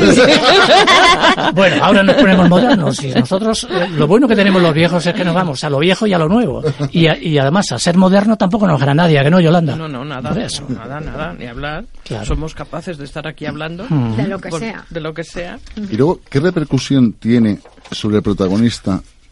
¿Se replican en el lector? Perdona, ¿qué, repercusión tiene? Lo que es el espacio temporal, lo que ah. estamos hablando hace, inicialmente. Claro, el lector, el lector busca, uno lee, eh, cada uno lee una cosa en una novela. A mí a veces me dicen, oye, ¿de qué va la novela? La última esta que hemos presentado ahora, La Reina de los Bucles de Ceniza, ¿no? Me ha encantado ese nombre cuando lo he visto, ¿eh? La reina de los bucles Qué sugerentes son los títulos, hijo. Sí, bueno, luego explico por qué ese título que, ese sí que ese sí que tenía el título, digo, bueno, ahora habrá que rellenarlo, porque el título ya definía todo lo que yo quería contar. Luego, luego hablamos de eso, mm. si da tiempo. ¿Qué hora es? Oye, pero si se nos ha ido el tiempo, ¿pero por qué hablo y, tanto? Y no nos has contado, como decía el otro, no has hablado de tu libro. Sí, vamos, a hablar, vamos a hablar de mi libro, de El nieto de Vulcano, porque es el libro que hemos traído aquí para hablar de terapia en la escritura. Ahí hay dos personajes, uno que es eh, John Carve, eh, que es el escritor John Carve, eh, Juan Romero Bustamante, en español, de apodo Carvejón, pero que Carvejón es John, Carve, John, John Carve. Ah. En fin, este hombre vivió en Londres este, y entonces, pues cuando le preguntaban, no, yo soy Carvejón, soy John Carvey, como lo de James Bond. Y luego hay otro, hay otra, otro personaje que es Lorenzo Suárez de Figueroa, que es, eh, voy a contar, voy a desgranar la novela, si esta novela ya, eh, en fin, aparte que el que la quiera comprar y leer, porque yo diga que estos dos personajes eran hermanos y lo descubrieron por un análisis de ADN, no va a pasar nada. El otro personaje es Lorenzo Suárez de Figueroa, que es un banquero, eh, pues un tío adinerado con unos valores muy distintos al del pobre escritor que eh, apareció por aquí por España un buen día buscando buscando su identidad que dejó todo en Londres para venir a, a, su territorio al origen. Dice que uno va a muchas partes pero realmente siempre vuelve a la misma al origen. Y volvió ahí al origen a, a estudiar a visitar la tumba de su padre. Fue a eso y a buscarlo ¿eh? Bien, entonces eh, estos dos personajes constituyen el núcleo de esta novela y hay un análisis pormenorizado psicológico de, estos dos personajes, ¿no? Y, por eso, eh, para mí, ese libro, mm, yo recomiendo a los psicólogos y terapeutas que hagan terapia a través de la escritura, porque es que si supierais lo maravilloso que yo me sentí después de escribir esta novela, es como si hubiese estrenado un traje, un traje nuevo. Yo miraba el aire el día que recogí el ADN en la Facultad de Medicina de Gal y lo leí y vi aquello eh, y descubrí mi auténtica identidad. Entonces miré a las nubes, miré al aire, lo veía todo como, como cuando llueve, que la luz es distinta, ¿no? Una luz nueva. Limpia. Eh, parece que caminaba ligero, ¿no? Eh, no me pesaba ni el cuerpo, ¿no? Y digo, coño, hoy estreno el mundo, hoy estreno mi segunda identidad. Venga. No, que ese día por fin sabes quién eres, ¿no? por así Totalmente, sí, sí, ¿Mm? sí. ¿Y pero cómo se integra el saber quién es tu padre con toda tu vida anterior? Eso eh, también hay un cierto desencanto en eso, ¿eh? porque uno ha soñado muchas cosas. Yo tengo eh, decenas de relatos donde bordeo este tema, eh, siempre ahí disimulando, Mm, y, claro, y siempre soñando con ese padre. Evidentemente, si te tienes que poner un padre un padre de, ficción te lo pones a lo grande, pues un marqués, un terrateniente, un señor que ata al caballo en la reja y, le habla a tu madre al oído, de que menos que, que darle ese glamour, ¿no? Evidentemente la realidad es un poco más mm, más dura y en fin la realidad tampoco en fin mi padre era un gran hombre eh, un señor, un campesino normal, bueno, y tuve la suerte de, abrazarnos y hablar de esto maravillosamente antes de morir. Sí, sí, sí. yo, desde, aquí te quiero decir, Alonso, que yo conocí a tu hermano, te conozco a ti, y lo que es asombroso que es precisamente hijos del mismo padre, persona maravillosa los dos. Y os encontrasteis con el destino. ¿Me podías hablar un poquito qué vínculo tiene esa relación con el libro del nieto de Vulcano? bueno, eh, a, raíz de la búsqueda mía, que fui yo el que dio el paso, él me dijo, eh, hombre, eh, yo estaba deseando que vinieras a buscarme y preguntarme por esto, pero te he respetado porque como nunca has querido saber nada ni decir nada, jamás te he sacado el tema. Y entonces yo le dije lo que me ha, dicho hace un momento Yolanda, no he venido antes porque no estaba preparado.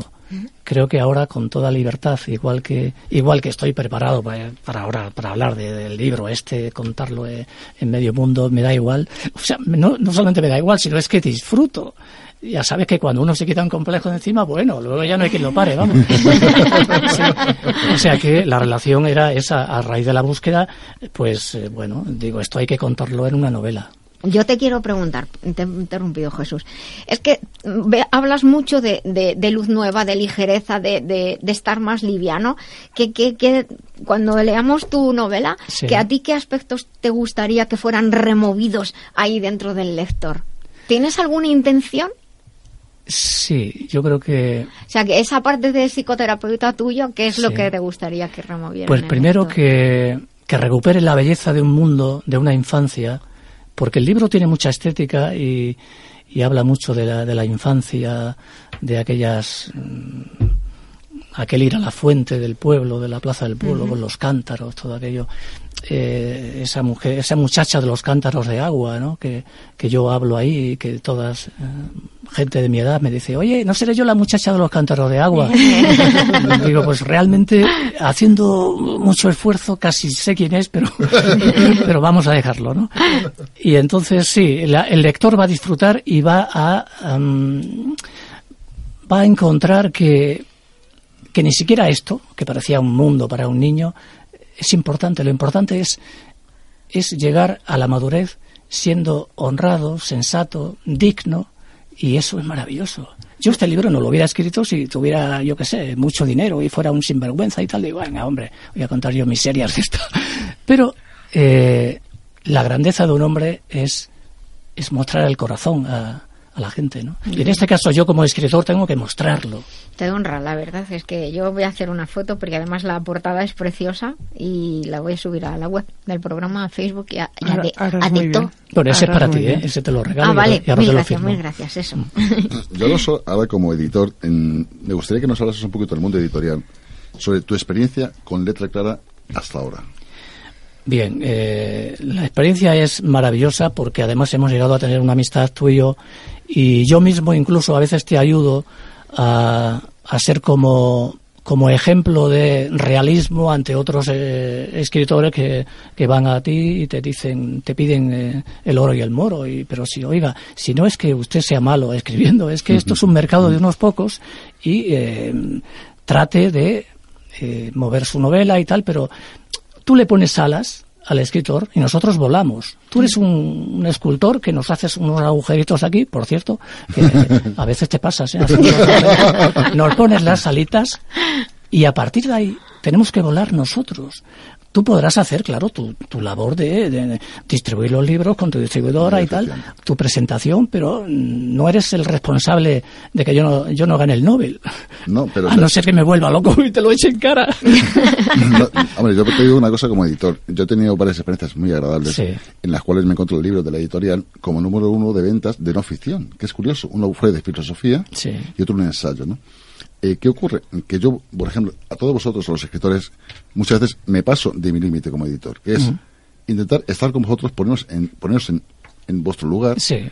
Pero ¿qué ocurre? Que hay veces que nos pedís a los editores más y más y más. Sí.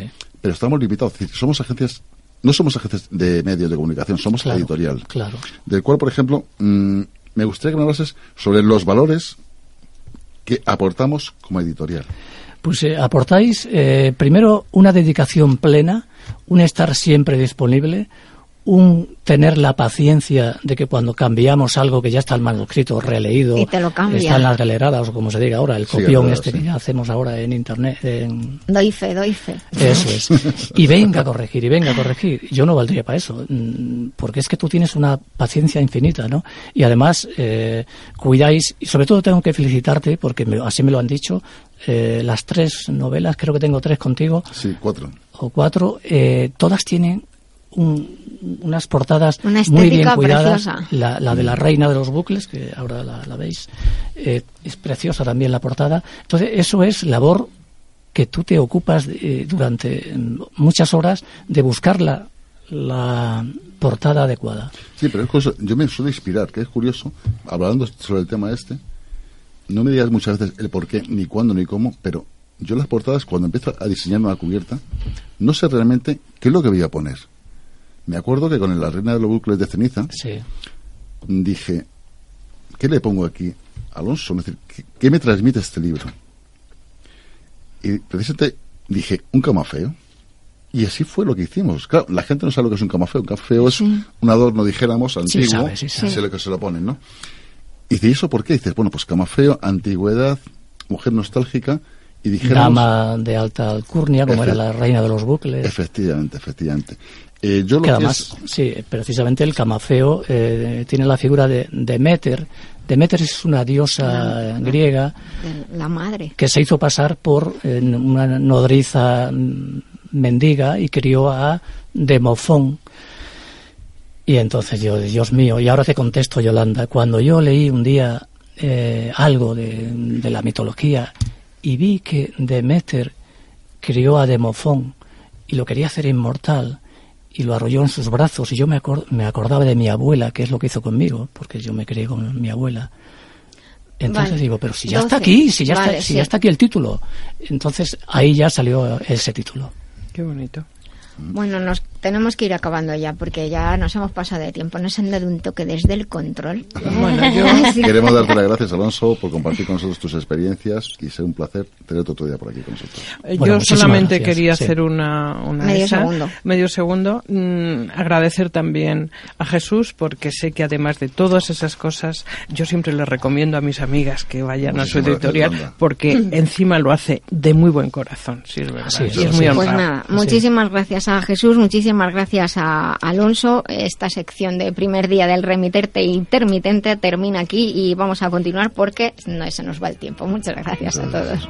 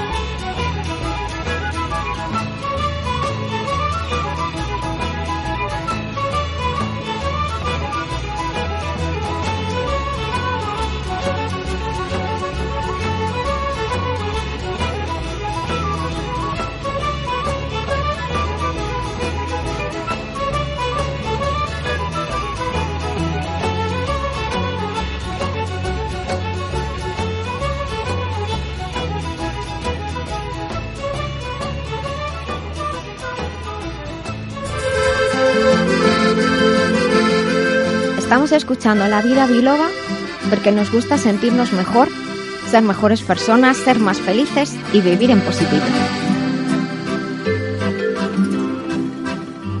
Fue en un pueblo con mar una noche después de un concierto. Tú reinabas detrás de la barra del único bar que vimos abierto Cántame una canción al oído y te pongo un cubata con una condición que me dejes abierto el balcón de tus ojos de gata. Loco por conocer los secretos de tu dormitorio. Están aquí todos cantando, bailando, cantando por los vaginis.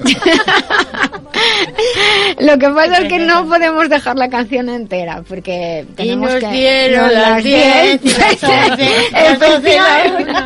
Bueno, efectivamente, pues yo creo que vamos a, a, continuar de en control, vamos a continuar con nuestra siguiente sección porque además creo que tenemos una consulta. Sí. Dime. Nos nos nos pregunta una mamá. Sí. Te dice a ti personalmente, estimada doctora, en, en, primer lugar, felicidades por el programa. Eso es para todos. Eso es. La salud es lo más importante y efectivamente, como dice en su programa, es también cuestión de disposición de ánimo. Uh -huh. Mi consulta es para mi hija, tiene 27 años, está pasando una época bastante difícil y está como agotada todo el tiempo. Come con demasiada frecuencia y, claro, ha cogido peso. Ella, además, suele tener dolores de cabeza y alergia. Y ahora los dolores de cabeza se han acentuado bastante. El médico le ha dicho que son por uh -huh. estrés. Sí. Se le ocurre algo que parece ser que no tiene nada malo. Uh -huh. eh, me gustaría alguna sugerencia. Muchas gracias.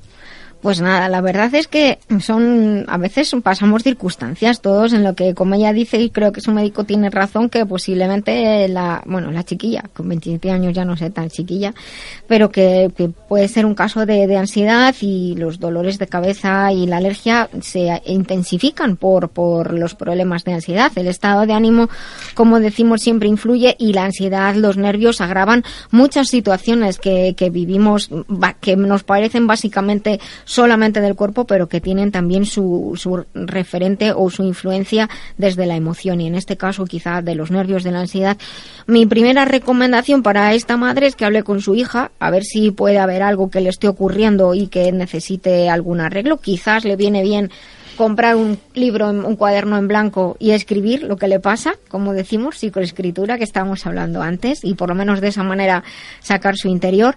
Y por la parte que me toca, por así decirlo, pues le podría recomendar un par de productos que puede encontrar en nuestros amigos de Global Medical Zone. Uno se llama Triton MRL, son tres comprimidos al día, Tritón MRL y el otro es un, un pequeño jarabe, un, un, compuesto hecho de alimentos de Master Life que se llama Green, green como verde en inglés. Puede tomar entre 20 y 30 mililitros al día. Y si acaso tiene algún problema digestivo, aunque green ayuda a ello, a los dolores de cabeza, va a mejorar el funcionamiento del hígado y de la vesícula biliar. Si acaso siente malas digestiones o pesadez, pues de Master Life, uno que se llama Papayax, acabado en X, le va a ayudar al hígado, a la vesícula biliar y a digerir mejor los alimentos y a acondicionar el intestino. Lo puede hacer durante un mesecito y si quiere, pues nos puede volver a escribir o que lo haga su hija y nos cuente qué, tal se encuentra. Y desde aquí pues le damos mucho ánimo y de verdad que lo digo en tono de broma, pero lo digo muy en serio, lo de comprar un cuaderno bonito que le guste y ahí que vuelque lo que le está pasando y posiblemente se encontrará muchísimo mejor. Seguro.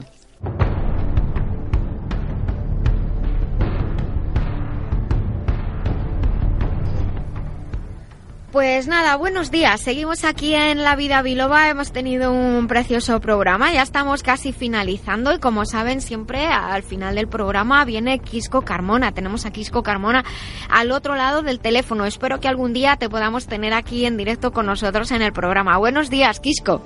Hola, buenos días Nuria, buenos días a toda la familia de La Vida Biloba y espero que sí, espero que algún día eh, pueda estar por Madrid y, y y conocernos en el, en el estudio, y que conozcas a todo el equipo.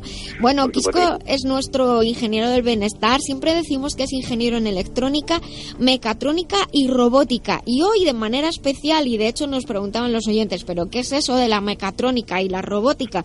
Hoy nos va a explicar la diferencia entre la mecatrónica y la robótica, pero nos va a hablar más sobre todo de robótica. Así que lo primero, ¿cuál es la diferencia entre mecatrónica y robótica, Quisco?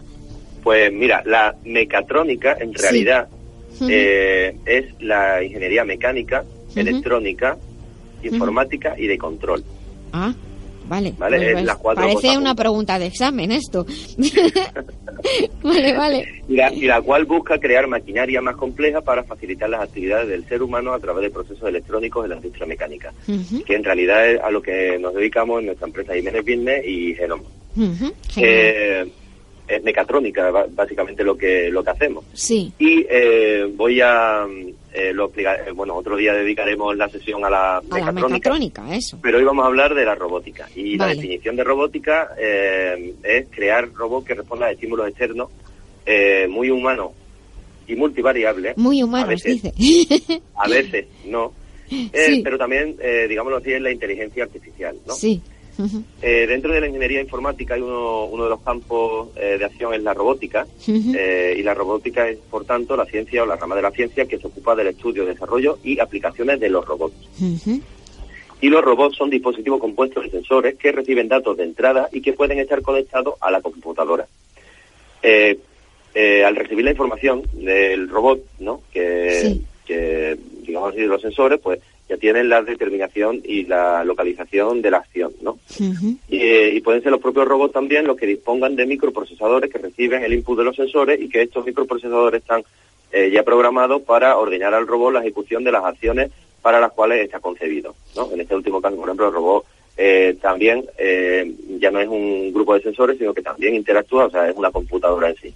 Hay muchas películas que, que, que unas más antiguas que otras, que en los que, participan robots o incluso los robots son los, los protagonistas de, de, las películas y hay de todo tipo. Hay algunas que parece que hasta nos hacen temer y últimamente se habla mucho de, de, de cómo va a cambiar nuestra sociedad por la incorporación de, robots a nuestra vida, no, no solamente al tema de trabajo, que ahí no me quiero meter, sino a nuestra vida. Y creo que hoy sería interesante que nos explicaras, pues, eh, eso con detalle, que es un robot y, vamos a hablar de la importancia de la robótica, ¿verdad? Y de los tipos de robots que hay. Entonces, eh, ¿qué es, qué es un, robot? Así explicado con palabras sencillas.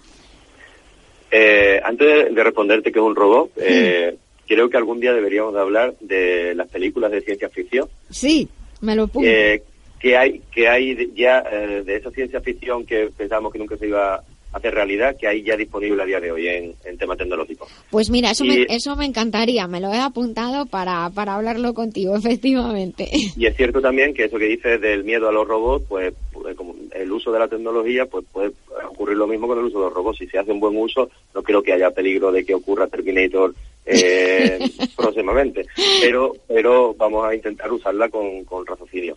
¿Y qué es un robot? Pues un robot es un mecanismo eh, electromecánico inventado por el hombre para desempeñar tareas de manera automática o eh, manejado a través de una computadora, a través de un software, eh, que este, por ejemplo, que esto recibe el nombre de bots, ¿vale? Sí. Y, y bueno, y ambos lo que lo que hacen, tanto la computadora como el software, lo que hacen, o sea, perdón, lo, el propio robot, lo que hacen es un objetivo dual que eh, es básicamente para eh, hacer las tareas que los hombres eh, estamos diseñando esos robots. ¿no? Eso, tareas, facilitarnos la vida, en cierto sentido. Efectivamente, están, tienen varios elementos, están la estructura física, control del proceso, los sensores, los actuadores y la fuente de alimentación.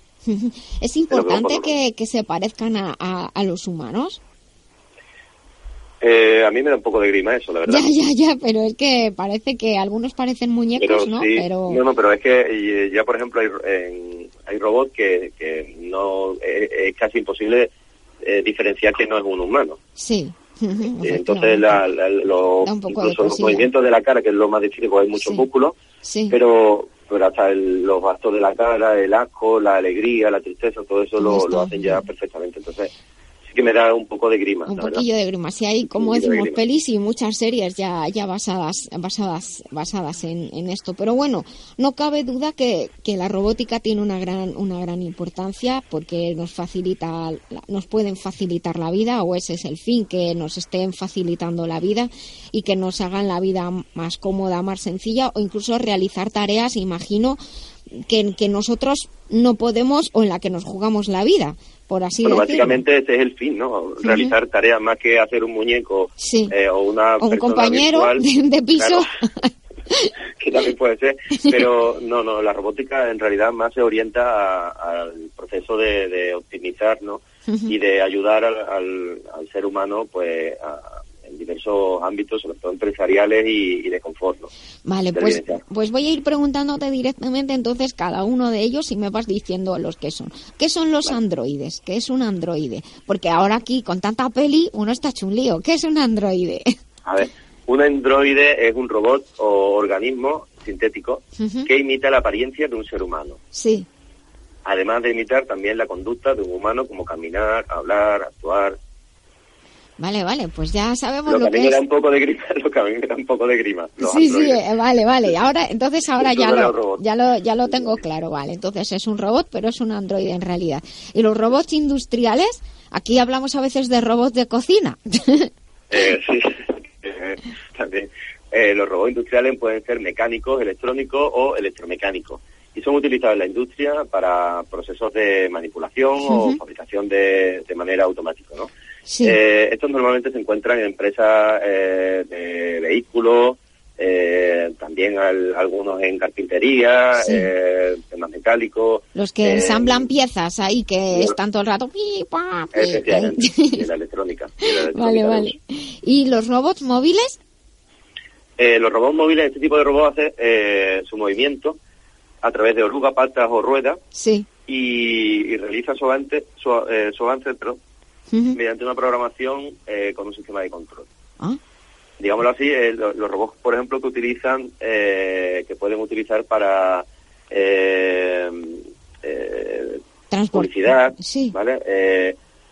también se, se, utilizan para trabajos dentro de, del hogar, eh, por ejemplo, el robot este que te va limpiando los suelos de la casa. Ah, claro, claro, es verdad. Ah, mira, qué gracioso, no lo había considerado así, qué curioso. O algunos que te traen la, comida, o sea, algunos robots que son como juguetes, que, son como mayordomos, que te van trayendo cositas o te traen el mando del televisor. Ah, yo quiero uno de esos. Pues, pues, eh, yo creo que deberíamos de, movernos un poquito más, pero, pero si por algún motivo tampoco tenemos eh, posibilidad de movernos, pues algunas personas que no tengan, movilidad reducida, pues puede ser bastante práctico este tipo de, robot. Y hay uno que es un teleoperador. Eh, bueno, estos son los robots que o teleoperados, teleoperados, que lo he dicho yo mal, teleoperados. Teleoperados que son controlados de una forma remota, a distancia, ¿no? por un humano. Eh, y que pueden imitar exactamente los movimientos que un humano realiza, por ejemplo, eh, para manipular residuos tóxicos, también para para desactivar bombas, ¿no? Ah, claro, eh, sí. O sea, en temas... Este tipo de robots teleoperados y también se utilizan en la industria eh, farmacológica, de, análisis, eh, médica, salud. Se utilizan también este tipo de robots teleoperados muchísimo. Y ahora que dices eso, hay, hay, unos, hay unos robots médicos también. Claro que son, en esta categoría están incluidas las prótesis para disminuido físico, ah, eh, que están constituidas en sistema de mando que se adaptan al cuerpo y que hacen que el propio sistema, o sea, que llegan al propio sistema nervioso, ¿no?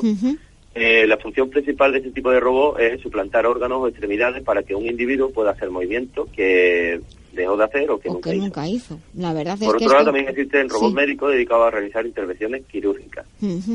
La verdad es que aquí la medicina, la tecnología y la medicina a la par han avanzado muchísimo. Hoy en día hay cosas que, que son maravillosas y que, y que hacen que efectivamente personas puedan ver, puedan oír, puedan moverse y eso es, es espectacular, como la ciencia ha avanzado. Y tenemos por último los robots poliarticulados. ¿Estos cuáles son? Bueno, estos son robots que pueden estar sujetos a miles de configuraciones eh, pero lo que sí tienen en común es que todos son sedentarios, o sea, son diseñados para hacer movimiento. estos, no, estos engordan. bueno, vale, eh, estos, esqueletos, por ejemplo. ¿vale? Ah, vale, vale. Eh, son unos robots que te sirven pues para darte más fuerza o para personas que no puedan eh, andar, pues para tener la posibilidad de, de andar de una forma eh, suplementada con, con, estos dispositivos. Y aunque de momento se están utilizando, eh, utilizando mucho para, para temas militares, eh, espero que, que, pronto llegue a la vida civil. Que llegue a la vida civil y a todas esas personas que están en silla de ruedas y que, y que este tipo de dispositivos, pues posiblemente a, a todos los que eh, lo utilicen, pues puedan darle una, funcionalidad mucho mayor. Pues eso sería como, como una mezcla de, de, las funciones de un robot médico y el robot poliarticulado. Pues muchísimas gracias por esta sección de hoy. Ha sido muy ilustrativa, la verdad, para aquellos que además sean eh, fans de las pelis de, de ciencia ficción pues yo creo que además han tenido hoy una, una clase magistral de que no todo es lo mismo. Muchas gracias, Quisco, por tu tiempo, por compartir con nosotros tus conocimientos de manera tan generosa como lo haces. Quisco Carmona es el director de genomo.com y te esperamos el próximo sábado para seguir compartiendo contigo. Aquí estaré otro sábado más. Un abrazo enorme, cuidarse mucho y un beso enorme a toda la familia Viloba. Y quería mandar eh, un saludo especial en este programa a todos los tecnólogos, a todos los científicos y a todas las personas que que se dejan la piel y que hacen que personas como yo también vayamos cotejando y vayamos conociendo y, aprendiendo de otros profesionales. Hecho. Así que también un abrazo enorme a, todos los compañeros. Y lo apoyo, Quisco, porque yo soy de las que digo que el trabajo del que está ahí en un laboratorio, en una empresa, no está tan bien valorado y sin embargo se valora, que no digo que no se lo merezca, a otros profesionales por cosas que eh, a lo mejor no son tan visibles. Muchísimas gracias. Un beso muy fuerte. Gracias a vosotros. Hasta el próximo sábado. Hasta luego.